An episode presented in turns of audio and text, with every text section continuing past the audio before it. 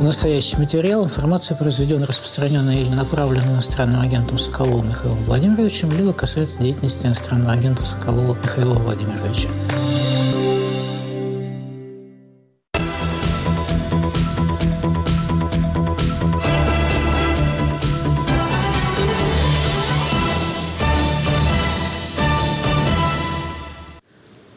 Эфире программы «Радио Свобода. Лицом к событию». Наши гости сегодня – международный обозреватель Дольче Велли Негерт и политолог Мария Снеговая. Начнем а, с разговора о трагической гибели 16 февраля в колонии «Полярный волк» в поселке Харп политика Алексея Навального. В России пытаются почтить его память, возложить цветы к памятникам жертвам репрессий. И за это стране уже почти 400 задержанных, есть десятки арестов. Три дня назад Владимир Путин убил моего мужа Алексея Навального. Путин убил отца моих детей. Путин отнял самое дорогое, что у меня было, самого близкого и самого любимого человека. Спустя три дня после смерти Алексея Навального ни его мать, ни адвокаты так и не увидели его тело. В субботу, 17 февраля, когда мать Навального приехала в колонию, ей объявили, что тело политика находится в морге Салихарда. Морг оказался закрыт а по телефону заявили, что тела там нет. 18 февраля журналисты «Медиазоны» опубликовали видео с камер наблюдения. На нем колонны из нескольких машин в СИН, предположительно, на одной из них тело Алексея перевезли в Салихард. 19 февраля мать и адвокаты снова попытались попасть в морг, но их снова не пустили. В Следственном комитете родственникам и адвокатам Навального заявили, что проверка обстоятельств смерти политика продлена. Соратник Навального Иван Жданов напомнил, что также власти поступали после отравления. Сейчас родным говорят, что сроки предварительной проверки Следственным комитетом продлены. Мы проходили это после отравления в Омске. Проходили и с вещами, которые не отдавали после отравления – раз за разом продлевали сроки проверки и так и не отдали ничего. Пока Следственный комитет затягивает выдачу тела Алексея Навального родным, в Кремле отрицают причастность к принимаемым решениям. Нет, это вопрос не к нам, мы не занимаемся этим делом. Это не является функциями администрации президента. Власть мешает гражданам почтить память политика. В Томске полиция рассылала предупреждения участникам акций. В Новосибирске и Омске власти уничтожили стихийные мемориалы. Массовые задержания проходили в Петербурге. Есть факты задержаний у Соловецкого камня и у Стены скорби в Москве. Я буду продолжать дело Алексея Навального, продолжать бороться за нашу с вами страну, и я призываю вас встать рядом со мной. Юлия Навальная обратилась к сторонникам Алексея с посланием, в котором пообещала раскрыть подробности о смерти мужа. Мы знаем, из-за чего конкретно Путин убил Алексея три дня назад. Мы скоро вам об этом расскажем мы обязательно узнаем и то, кто именно и как именно исполнил это преступление. Мы назовем фамилии и покажем лица. Закончила Юлия Навальная словами. Боритесь и не сдавайтесь. Я не боюсь, и вы ничего не бойтесь. Да, Юлия Навальная.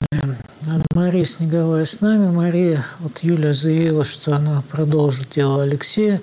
Борьба за свободную Россию не прекратится. А, я так понимаю, что это политическая уже ее впервые.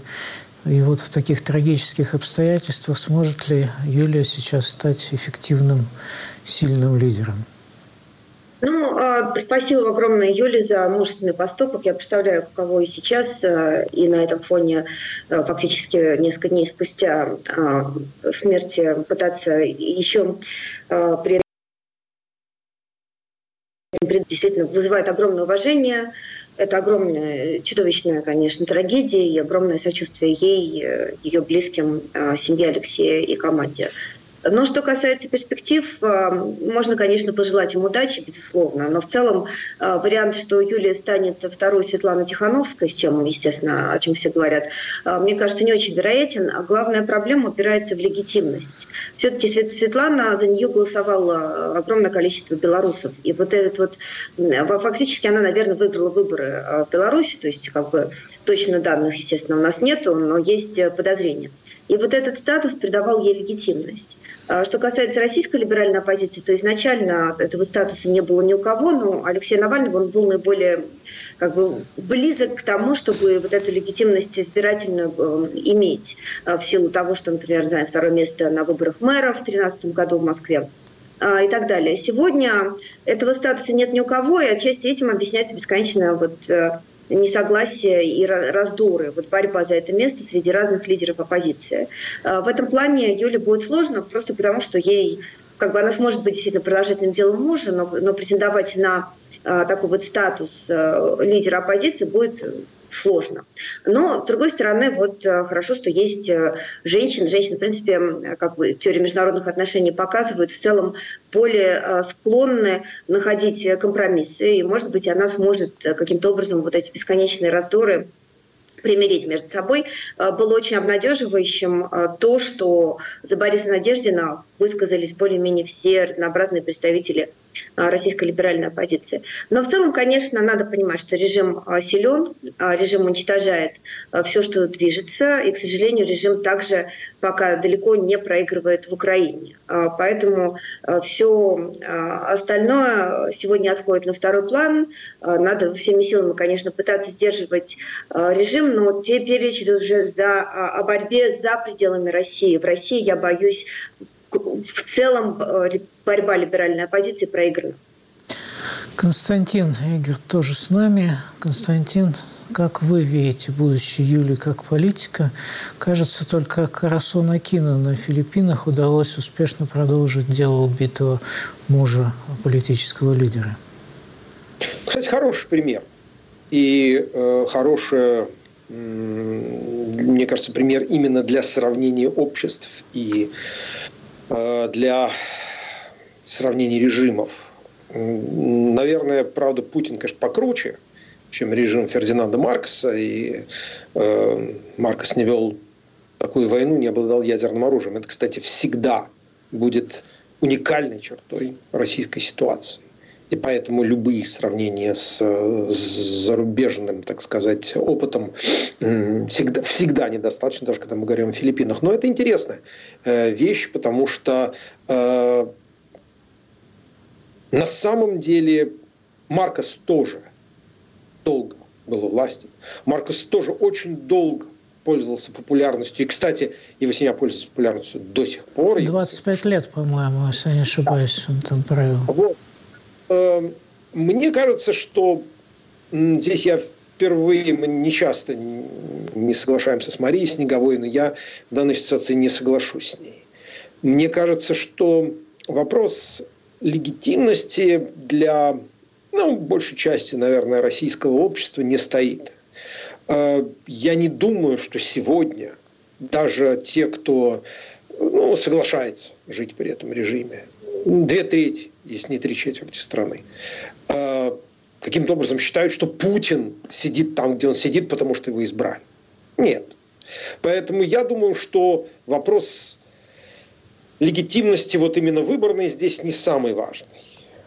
С моей точки зрения, самое важное – это, во-первых, каким-то образом суметь показать, что ты можешь вывести ну, хотя бы значительную, конечно, не большинство, но заметную часть населения страны из состояния политического анабиоза и каким-то образом начать э, ну, скажем так, создавать компании, которые были бы, ну, может быть, какими-то мирными компаниями, но заметными компаниями гражданского неповиновения. Это номер один. Номер два. Э, мобилизовать западное общественное мнение и западных политиков на более жесткую позицию в отношении Путина. Это означает кстати, прежде всего, о оказании всемирной поддержки Украине. Вот здесь для Навальной будет очень большой вызов. Потому что до сих пор позиция поддержать Украину э, и законно, и морально, потому что это жертва агрессии, а она вызывает сомнения у многих в российской оппозиции. Потому что, дескать, как Иван Петрович в Челябинске и Мария Сергеевна в Москве к этому делу отнесутся. Ведь вот мы должны попытаться сделать так, чтобы и Путина свернуть. И, условно говоря, про Украину не говорить. Так не бывает.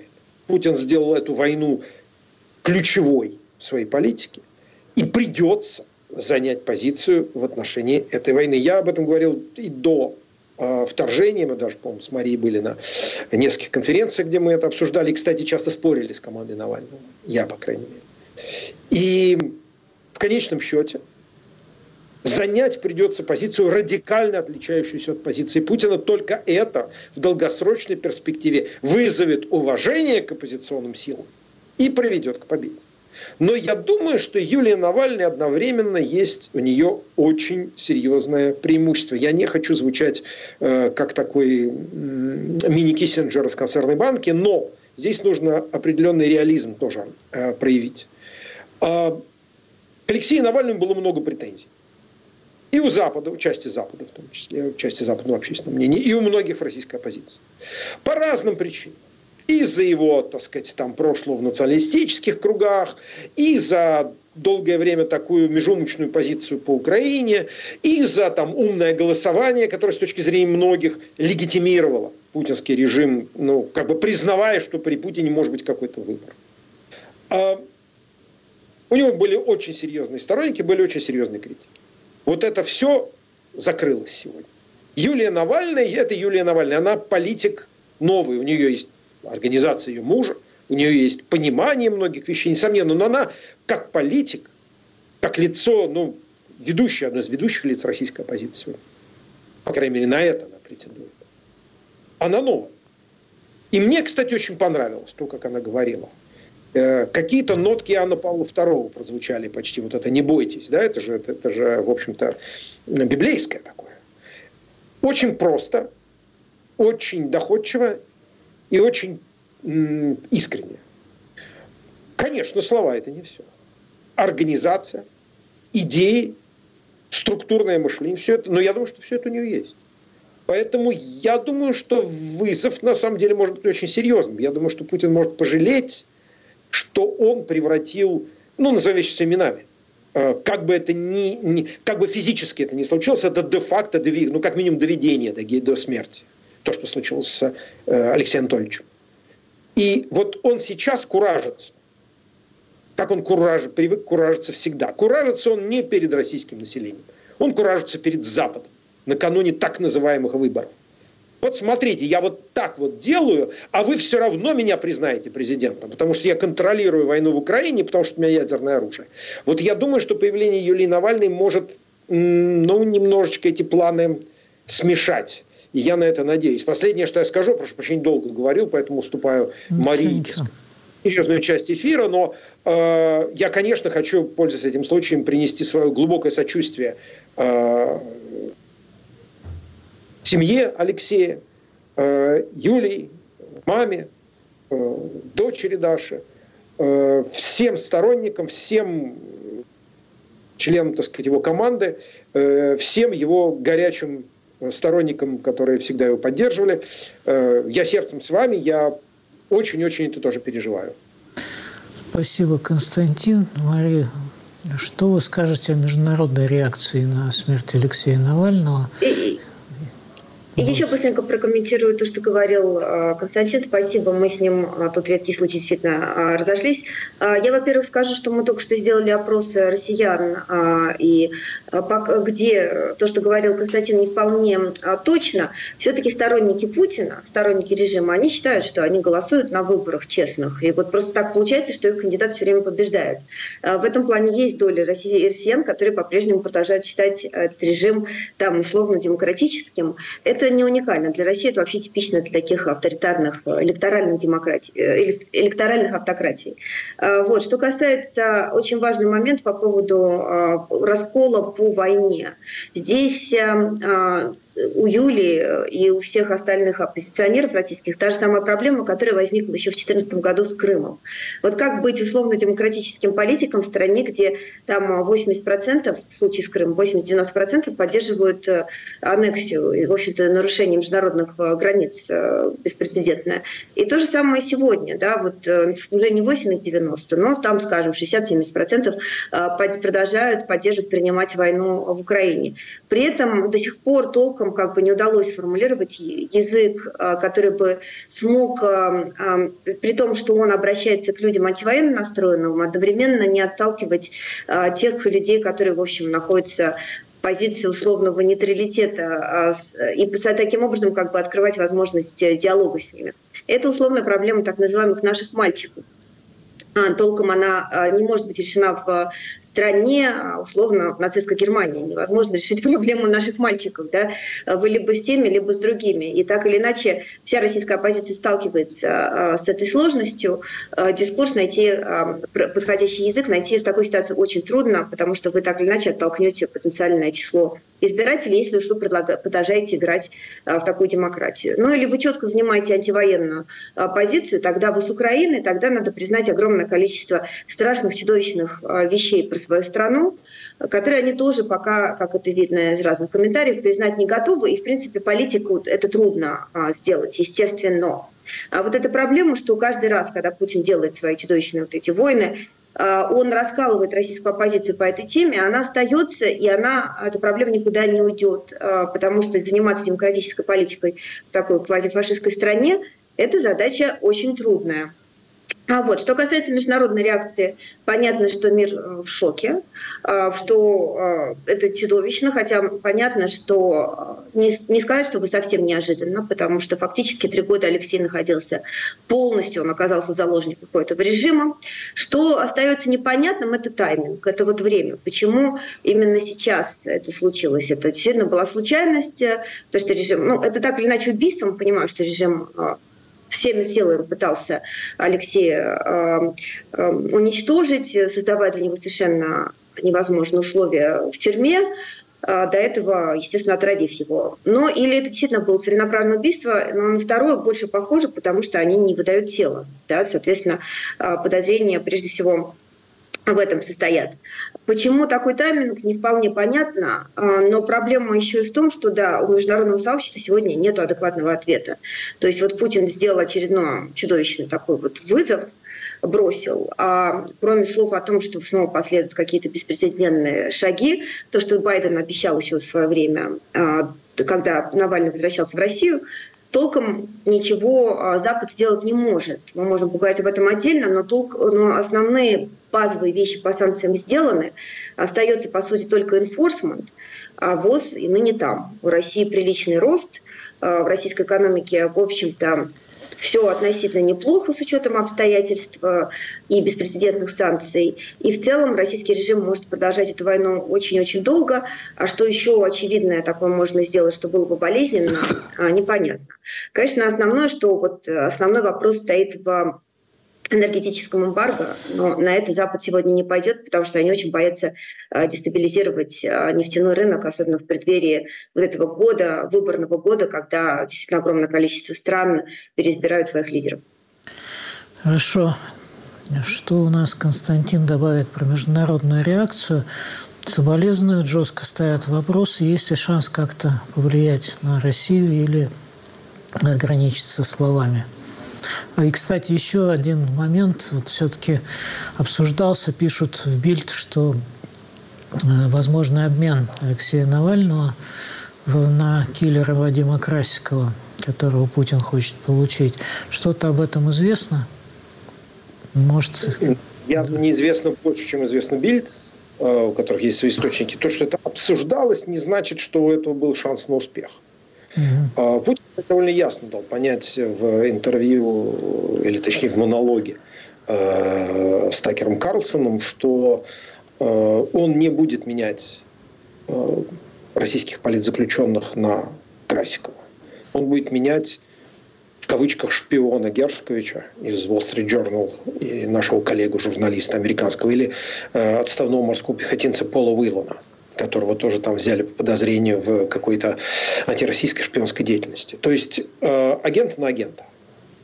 А вот э, все эти э, политзаключенные, которые на самом деле, естественно, не политзаключенные, при Советском Союзе не было политзаключенных, все были уголовные. Такой Путин. Так вот он их не меняет, потому что это его внутреннее дело, он не позволит такого рода вещи случиться. Он уже позволил. В случае с Михаилом Ходорковским проявил, там это не был обмен, но было, было помилование. Вот Ходорковский теперь его, значит, критикует на каждом углу и создал свои и вообще ведет антипутинскую борьбу. А, поэтому я, честно сказать, не верю, что у переговоров, даже если они велись, у переговоров э, об обмене Навального на Красикова были хоть какие-то шансы на успех. Я думаю, что он мог, Навальный мог быть обменен в абсолютно других обстоятельствах, и не на Красикова. Должно было быть что-то значительно более серьезное. А что касается Запада, то у него главный вызов – это ближайшие так называемые президентские выборы. А, то есть Путин, а, совершив, скажем, позволив Навальному умереть, сформулируем осторожно, в день открытия Мюнхенской конференции по безопасности, на мой взгляд, послал очень ясный месседж э, Западу. И сразу скажу, э, ну, скажем так, это, это, если это действительно было убийство, что похоже, так оно и было, а, то это не сигнал э, российскому общественному мнению. С ним Путин уверен, что он справится. Это сигнал Запада. Вот смотрите. Вот вы сейчас обсуждаете, признавать ли мои так называемые президентские выборы. А я вот еще сделаю вот такую штуку. Я смешаю вам много карт на Мюнхенской конференции по безопасности, причем когда вы все собрались в одном месте. И давайте-ка, ребят, через три недели, через сколько там получается, ну да, почти месяц, вы э, скажите мне, что я не президент. Нет, вы скажете, что я президент. Вы меня все равно признаете и будете со мной иметь дело. Несмотря на то, что у меня вот так умирают политзаключенные номер один. Вот я думаю, так мыслят в Кремле. Они этот вызов бросили. Вызов этот сейчас э, будет, э, мы посмотрим, как он будет развиваться. Потому что, кстати, многое зависит, в том числе от Юлии Навальной. Ну, для нее сейчас наступает тот момент, когда она должна де-факто в одну секунду стать лидером и быть постоянно в фокусе внимания. И, ну, как мне кажется, э, для нее, ну, помимо многих других, ну, ей же надо создать там свою, свою организацию, организация есть, но она политик другой, она просто другой человек. Значит, у нее, скорее всего, будет другого типа организация, другие э, приоритеты, и это будет абсолютно нормально. Но то, что э, для нее, на мой взгляд, э, освобождение других российских политических заключенных, и непризнание легитимности путинских выборов, и значит Путина президентом, а, должны стать сегодня приоритетом. По-моему, это абсолютно естественный э, э, ход событий в нынешней ситуации, когда реагировать надо очень быстро. Мне кажется, вот так. А что касается Запада, то э, он, же, он же разный, Запад. Здесь будут самые разные мнения по поводу того, что делать. Вон э, Трамп, например, сравнил себя с Навальным да, а Байдена с Путиным.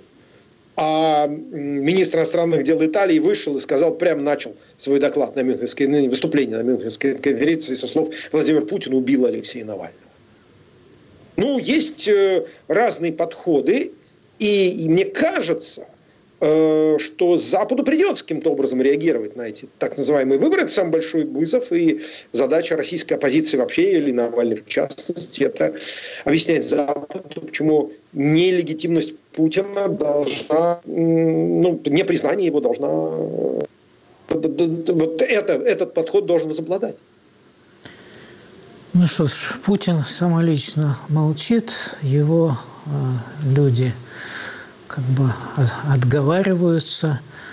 А вот, видимо, в Кремле хотят все-таки переждать волну возмущения и негодования, которое есть в определенной части российского общества. Вот хочется понять, почему власти запрещают акции памяти и выпуск пара. Посмотрим на опрос. Если брать чисто по-человечески, то это не совсем правильно, потому что как бы, если человек хочет возложить цветы, как бы в этом ничего такого нет, это никакое не преступление, это никакая не пропаганда, не агитация, это даже не митинг. Любые политические волнения сейчас в России, раскачивание какой-то ситуации, оно чревато поражением в войне, и какими-то трагическими последствиями для самой России. Поэтому я считаю, в настоящий момент никакие политические акции, демонстрации, ну, во всяком случае, касательно Алексея Навального и связанного с этим направления политического, на мой взгляд, неприемлемо. Здесь, я думаю, э, есть две стороны. Можно сказать, что э, подобные акции разгонять вообще не имеет смысла, да и это неправильно. Даже просто чисто с человеческой точки зрения, да, потому что все-таки Алексей Навальный гражданин России, вот, а у него есть право думать так, как он думает, но идет специальная военная операция, вот, и здесь, конечно же, э, власти будут делать все возможное э, для того, чтобы э, ну, народ э, не разделялся там, там на несколько сторон и законы придумают вот эти вот, которые мне не совсем по нраву, но в то же время здесь тоже можно понять. Я не знаю, меня это не волнует. Почему реагируют, не знаю, но я, наверное, считаю, что это несправедливо. Каждого есть право на свое мнение, и как бы просто прийти выложить цветы, это в принципе, право каждого. А это не люди. Те, кому он дорог как человек, придут, а, с его идеями я не знакома. Революции еще одной не хочется. Мария, чего боятся власти, на ваш взгляд, вот как, когда они ограничивают эти естественные, нормальные человеческие акции памяти? Ну и вообще тут у нас еще есть вопрос по поводу похорон Алексея. Вот дадут ли они это сделать по-человечески или издевательство будет продолжаться? Вот сейчас тело сообщают, 14 дней выдавать не будут точно. А, Вообще-то э, власть достаточно э, чудовищная, она очень любит издеваться, да, то есть это вот такое свойство насмехательства реально а, отчасти чертовское, которое присутствует э, у Кремля, оно а, и здесь, вот в этом отношении к, например, э, с родственниками а, Алексея, с тем, что тело не выдают, э, скрывают информацию и так далее, оно присутствует, хотя, безусловно, есть и подозрение, что им есть что скрывать. При этом именно поэтому тело столько времени не выдается родственникам.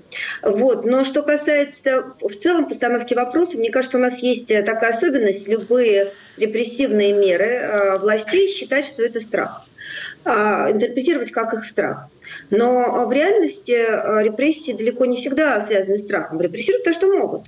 А, после начала вот, э, так называемой СВО войны в 22 году просто власти силовики, очевидно, получили полный зеленый зеленый свет на самые страшные, самые репрессивные вещи. И они, соответственно, уничтожают, чтобы никто не пикнул. Та же история, что с Надеждиным, да. Но вот э, действительно есть какое-то сохраняющееся антивоенное а, настроение в обществе. Причем, скорее всего, они примерно сосредоточены в той же самой группе условных сторонников Навального, там от 7 до 10 процентов населения, так скажем. Но они не дают... А зачем, зачем запускать, зачем лишний раз дестабилизировать, если они могут не давать этому происходить, если у них и так все под контролем.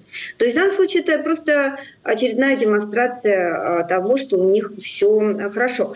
Как бы репрессии происходят не потому, что не всегда потому, что власть испугана. Репрессии чаще всего происходят, потому что власть не встречает никакого сопротивления им. И то, что мы наблюдаем уже в течение двух лет, это действительно фактически за вычетом действительно кучки героических людей отсутствие сопротивления России. Поэтому во многом как бы резьба сорвана, и вот этот вот маятник репрессий, он разгоняется. Хотя, кстати, я подчеркну то, что, о чем писали Инна Раша, репрессии остаются достаточно точечными, но вот в этой своей точности они просто очень ужесточаются. Опять же, потому что а, есть, а, есть такая возможность, а сопротивления власти а, не встречают. Ну что, Константин, репрессии будут усиливаться сейчас?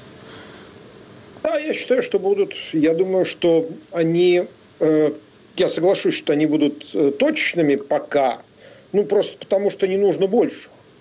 Э, пока что никакого массового там антивоенного, антипутинского движения мы не видим.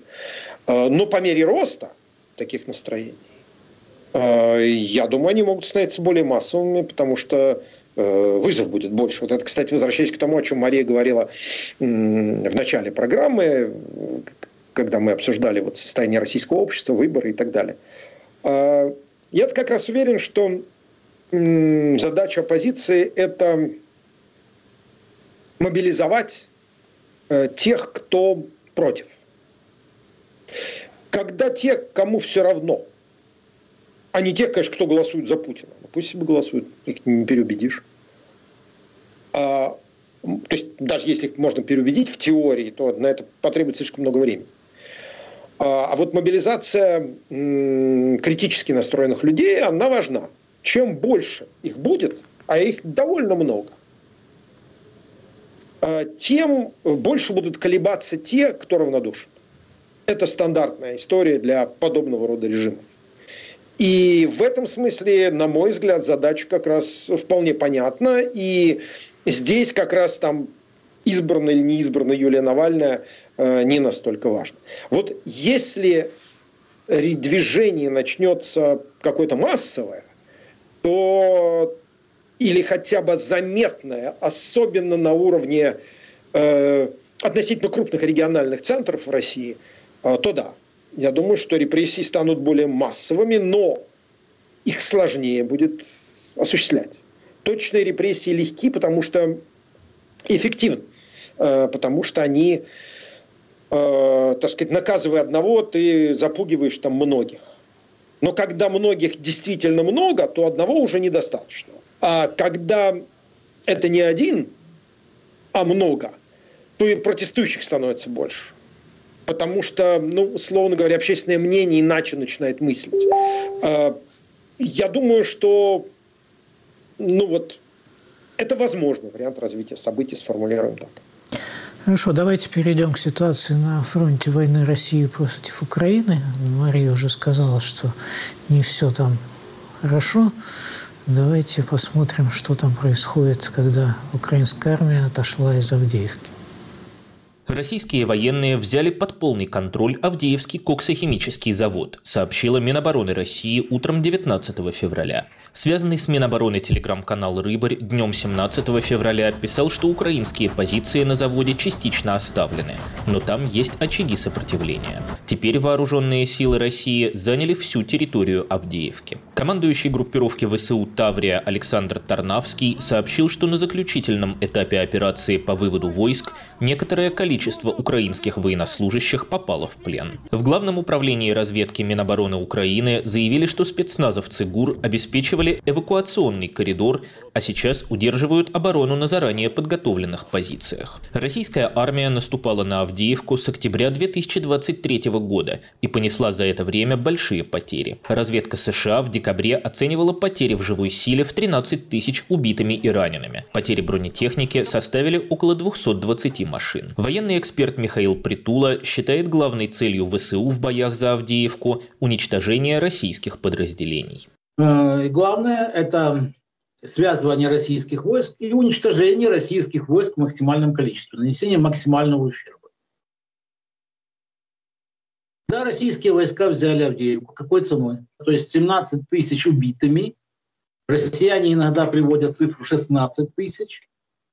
16-17 тысяч убитыми. То есть эта цифра, цифра примерно одинаковая. Видимо, россияне не считают пропавших без вести. Но э, кроме убитых есть еще раненые, 300 300 в два раза больше. В начале февраля ситуация стала критической. Военные обозреватели заговорили об угрозе окружения. Но Киев не дал команду отходить из Авдеевки, а направил туда подкрепление из числа опытных подразделений. К середине февраля ширина безопасного коридора для выхода солдат ВСУ составляла всего 4 километра. 15 февраля ВСУ начали выводить войска из Авдеевки, а на следующий день ВСУ отступили и из укрепрайона на юге города. В ночь на 17 февраля украинская армия вышла из Авдеевки. Военный эксперт Михаил Притула не считает взятие Авдеевки экономически важным для России, так как собственных водных запасов, необходимых для промышленности, в Донбассе нет. Российское командование выбирает самый безумный, самый кровавый и самый бессмысленный путь.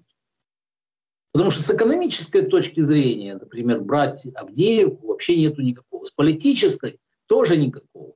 Если не считать как предвыборный пиар Путина. Из довоенного населения Авдеевки, которое составляло около 35 тысяч человек, в руинах города оставалось менее двух тысяч жителей. Ну вот многие эксперты пишут, что к наступлению России, и его успехом привела недостаточная западная помощь. Давайте мы послушаем, что наши гости скажут. Мария, что вы скажете по этому поводу? Не, ну точно так и есть. Это именно, а, вот здесь действительно, вне всяких сомнений, именно отсутствие западной помощи, а именно тот факт, что уже с осени а, запад, американские, не, американская нижняя палата, но Конгресс в более широком смысле, а, не, не проводит новый пакет помощи Украине и привел к этой а, ситуации. К сожалению, она будет ухудшаться. Здесь ровно, как предсказывали военные аналитики, все это вопрос о неделях. И вот эти недели были как бы решены еще осенью, когда пакет не был проведен, и до сих пор, он до сих пор не проведен, как мы знаем, э, Сенат более-менее провел наконец-таки э, пакет помощи, а вот Нижняя палата, там спикер блокирует, э, не, не, не дает выставить этот пакет на голосование, хотя если бы он появился, был выставлен на голосование, было, он бы нашел достаточную поддержку. Это в более глубоком смысле вопрос о том, что в то время как Путин инвестирует огромное количество ресурсов в эту войну, и а, при этом, несмотря на потери чудовищные, а, которые российская сторона терпит, приток так называемых добровольцев, волонтеров идет, потому что огромные деньги им платятся а, за участие в этой войне. И ну, очень активно развивается российская ВПК. На Западе разброд и шатание – там усталость от этой войны, зачем это нам нужно, и вообще вот все то, чем в краткосрочном периоде демократии, конечно, уступают э, автократиям. То есть нет одного лидера, который бы принял решение, а есть огромное количество разных мнений, между которыми надо искать компромиссы. Основная проблема упирается еще к тому же в то, что кроме США Европа просто не имеет э, достаточного оружия, чтобы предоставить Украине. Европа предоставляет в основном финансовую помощь. И если в США вот этот вот пакет помощи проведен не будет, э, все-таки это уже реальная угроза на фоне того, что они с осени его не могут привести, а в конце мая уйдут на, на в отпуск, э, то э, как бы тогда у нас просто Украина остается без э, оружия.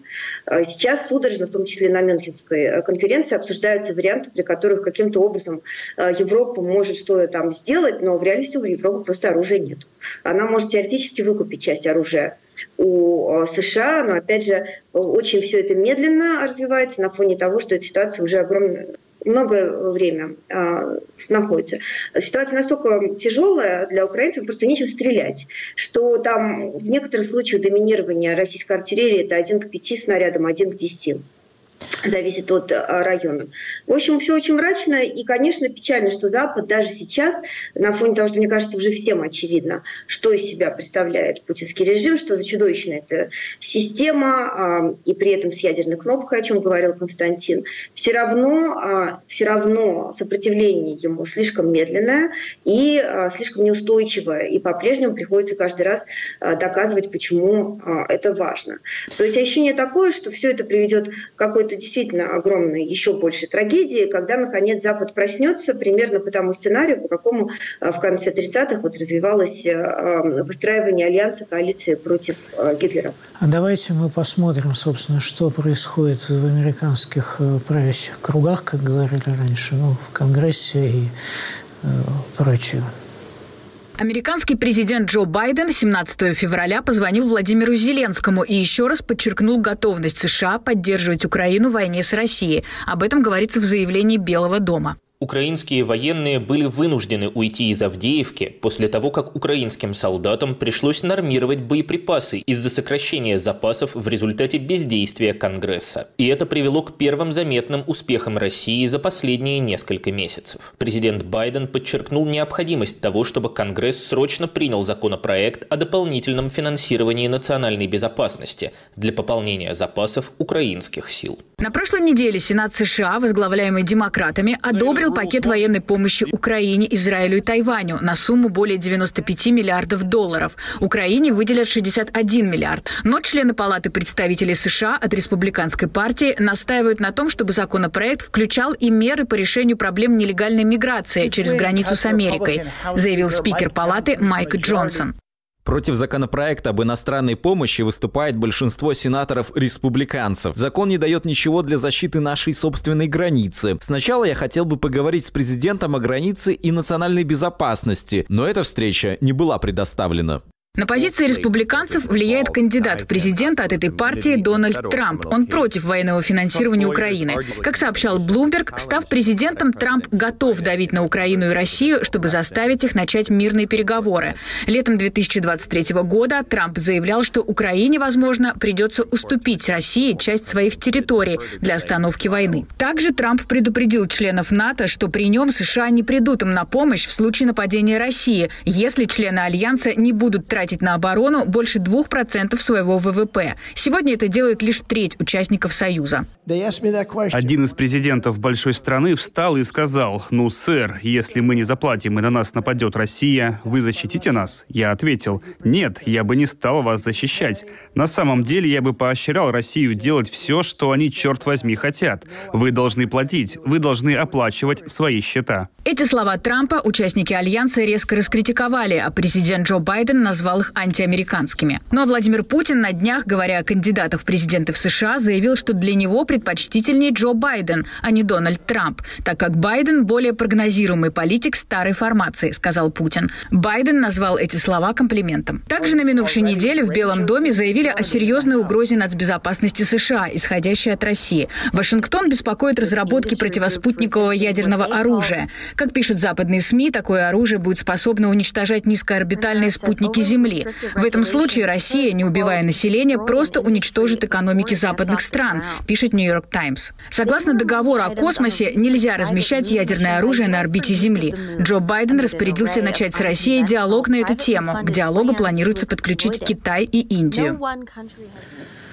Ну, вот такая картина. Константин, что вы скажете? Продолжат ли, на ваш взгляд, э, республиканцы-трамписты блокировать в Палате представителей одобрения предложенной администрации военной помощи, чего они могут сейчас добиться, насколько ситуация серьезна?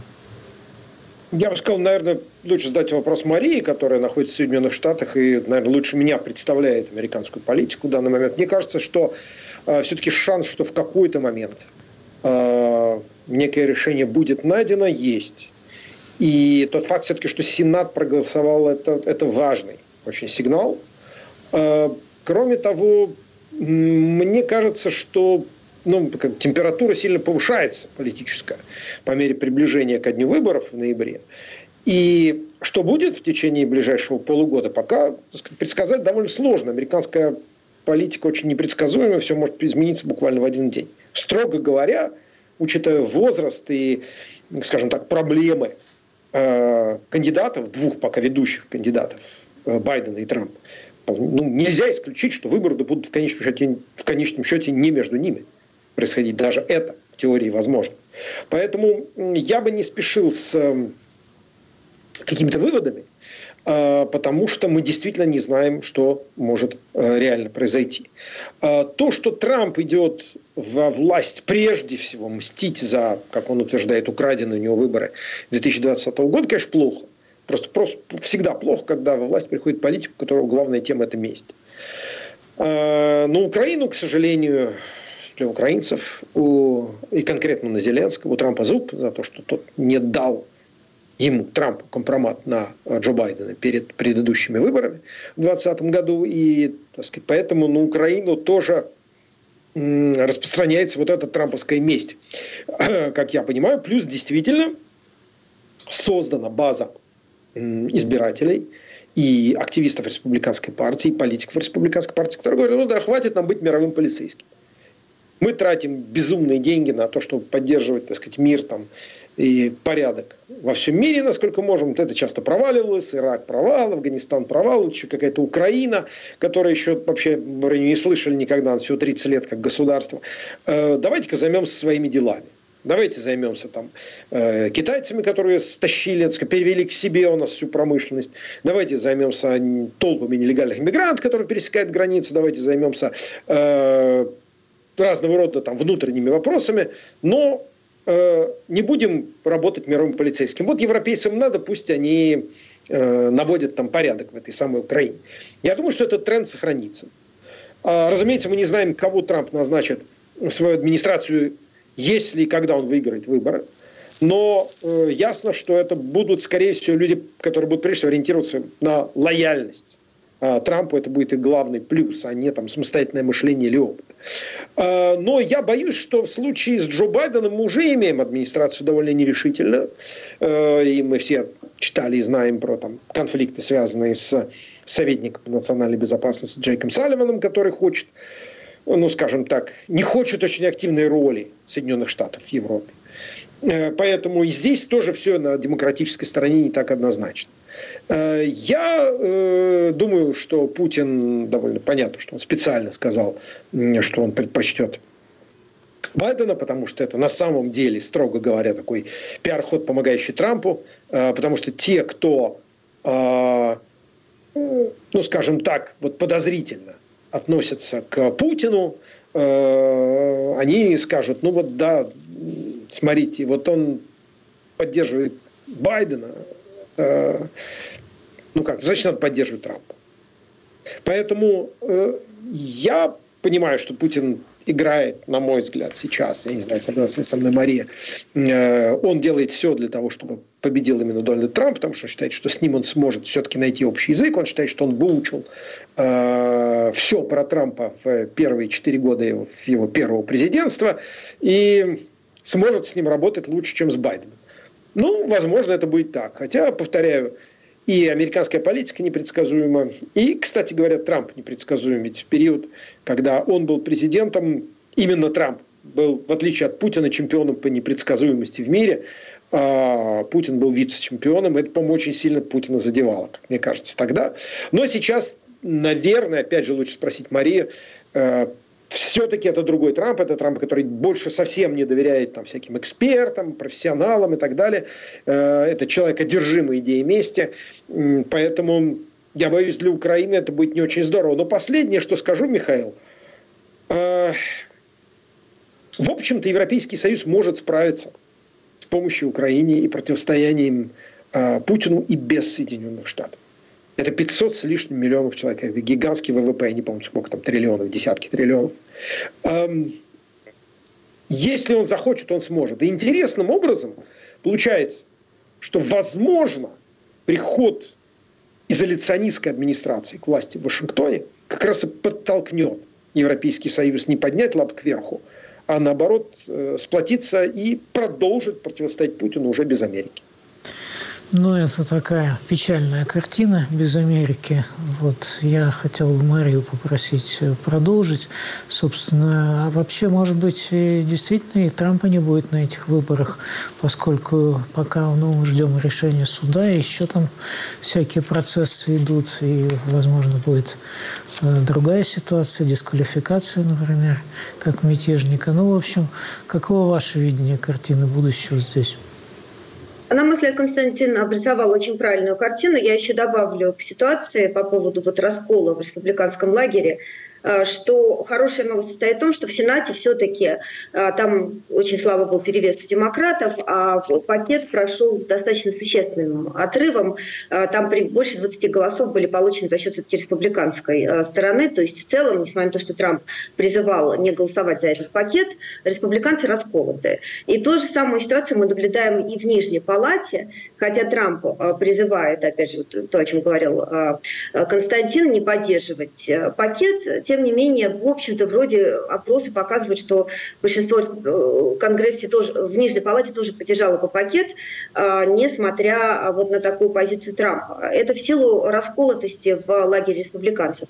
И в целом мы, судя по всему, мы сегодня наблюдаем такое переформатирование американской политики в долгосрочном периоде, когда, ну, в общем-то, республиканская партия раскалывается, а, демократы в меньшей степени, возможно, это приведет э, в долгосрочном периоде к появлению какого какого-то э, большего числа э, партий, потому что вот феномен Трампа, он оказывает очень долгосрочный э, серьезный эффект на эту динамику. От Трампа действительно ничего хорошего не ждут. Недавно было вот интервью Джона Болтона, который был советником Трампа по национальной безопасности, потом они поссорились что характерно, в принципе.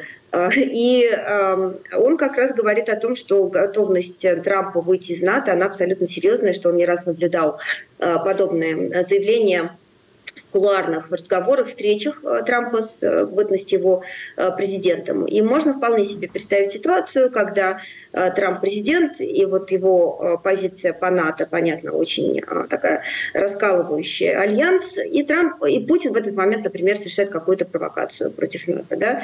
И фактически это может теоретически привести к концу НАТО в плане того, что вот эта пятая статья, она не будет в итоге задействована, будет понятно, что альянс не является серьезной угрозой. А, собственно, это является долгосрочной задачей Путина. Ведь Путин неоднократно да, говорил, что эта война вообще не столько про Украину, это война с Западом. А, ну, мы все все хорошо понимаем. А, к тому, что сказал Константин, еще добавлю, что ну вот здесь такая поговорка, да, что на то и щука в море, э, чтобы карась не дремал, а, или в реке. Так вот, э, Путин является, конечно, такой щукой для сегодняшнего Запада и э, является таким вызовом, против которого Запад должен был бы объединиться. Но, как мы видим, этот процесс занимает дольше, чем хотелось бы. И э, последнее, а вот к вопросу о непризнании Путина в результате э, выборов в марте. Да? Но вот как э, на этом фоне э, Западу не признать Путина? Да? Потому что что означает непризнание? Что с ним нельзя переговариваться, нельзя вести переговоры. А как мы видим, а, необходимость постоянного диалога в силу просто значимости геополитической России, она постоянно возникает. И а, как бы не иметь Путина вот в ситуации с этим ядерным оружием в космосе в перспективе или там, в ситуации с Украиной, не иметь Путина в России в качестве вот, переговорной стороны, не иметь легитимного представителя от России. Фактически сегодня для Запада в его текущем состоянии это маловероятная опция. Поэтому я так думаю, что э, прямо или косвенно понятно, что Путин будет признан его текущая позиция. А в более общем плане, возможно, мы сегодня наблюдаем некий а, очень серьезный экзистенциальный вызов, а, который стоит перед либеральным миром. И в целом многое приходится переосмысливать, в том числе поведение Запада в прошлом, и в целом неготовность, на самом деле, поддерживать своих союзников долгое время. Мы видели в Афганистане, а до этого в других местах, в Вьетнаме. Да, в принципе, готовность в случае изменения внутриполитического как бы, течения в общем, бросить э, своих предыдущих э, сторонников, а, союзников.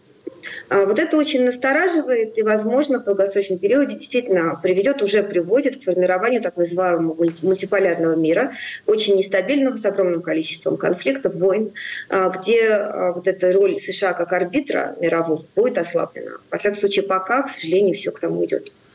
Ну, как-то очень мрачно, Константин. Дайте нам немножко оптимизма. Все-таки вы верите в Европу и в Европейский Союз. То, что мы переживаем период действительно очень серьезных изменений в, э, в мире, несомненно, период после холодной войны – подходит к концу, начинается некая новая эпоха, которая в значительно меньшей степени будет этой самой холодной войной э, сформирована. Э, я, кстати, тоже говорил с Джоном Болтоном в октябре прошлого года. У меня большое интервью вышло на портале The Insider. С ним он тогда сказал по поводу выхода из НАТО, вот его слова, это то, что да, на, Трамп может на это пойти. А проблема заключается в том, что договор ратифицирован Конгрессом и, кстати, депонирован, он лежит в Конгрессе, место хранения Вашингтонского договора Вашингтон. И попытка президента выйти из этого договора, во-первых, скорее всего, вызовет реакцию в Конгрессе, и, по словам Болтона, вероятно, закончится в Верховном суде. Верховный суд будет решать, имеет ли право президент разорвать такого типа договор. А это мнение, значит, бывшего советника по национальной безопасности. Но это будет, конечно, такого уровня внешнеполитический кризис, который будет только на руку Путину. В этом сомнений нет. Э, я думаю, что Европа может пойти своим путем. Ее экономическая мощь и технологическая мощь намного выше, э, чем у Путина. А, и, если честно, я не думаю, что Путин пойдет на какой-то серьезный вызов европейским союзникам НАТО, параллельно ведя войну с Украиной. Я не думаю, что его Россия выдержит войну на два фронта. А, поэтому, э, или риск даже войны на два фронта, это слишком высоко. Поэтому да, я уверен, что Путин, э, если президентом станет Трамп, он начнет слать всяческие сигналы, что э, я готов к переговорам. Вопрос, можно ли будет, во-первых, заставить Зеленского пойти на переговоры. Здесь, кстати, очень важно будет, что скажут европейцы. Если они скажут, мы все равно с вами будем то Зеленский может на это не пойти. Потому что для Зеленского переговоры с Путиным, ну, на мой взгляд, политическое самоубийство. Ну, я думаю, тот, что как... здесь мы вынуждены поставить многоточие и посмотрим, что будет дальше. Спасибо Константин Эгерт и Мария Снеговая.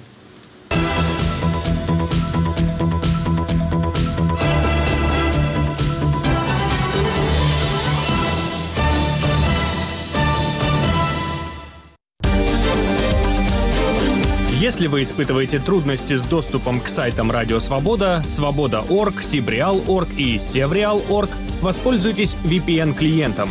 Подписывайтесь на наши страницы в социальных сетях. Установите приложение Радио Свобода в App Store или Google Play. Туда уже встроен VPN. В случае необходимости используйте зеркальные сайты. Инструкции, как обойти блокировку на всех наших платформах.